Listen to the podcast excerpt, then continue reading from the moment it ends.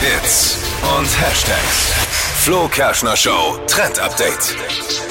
Modemäßig und styletechnisch sind wir ja aktuell irgendwie wieder in den 90ern angekommen. Also es Das kommt ja gerade alles wieder zurück. Und für mich ist es ja eigentlich neu, weil ich bin ein relativ spätes Kind der 90er, fast schon 2000 und für andere kommt das jetzt alles wieder, nämlich dünne Augenbrauen, die sind jetzt wieder angesagt. Und ich weiß das noch von meiner Mama, die hat sich irgendwann mal bei mir beschwert, oh, früher war das so schlimm, da hat man so viel die Augenbrauen weggezupft, das wächst jetzt gar nicht mehr nach, also wird gar nicht so buschig, wie es jetzt angesagt war.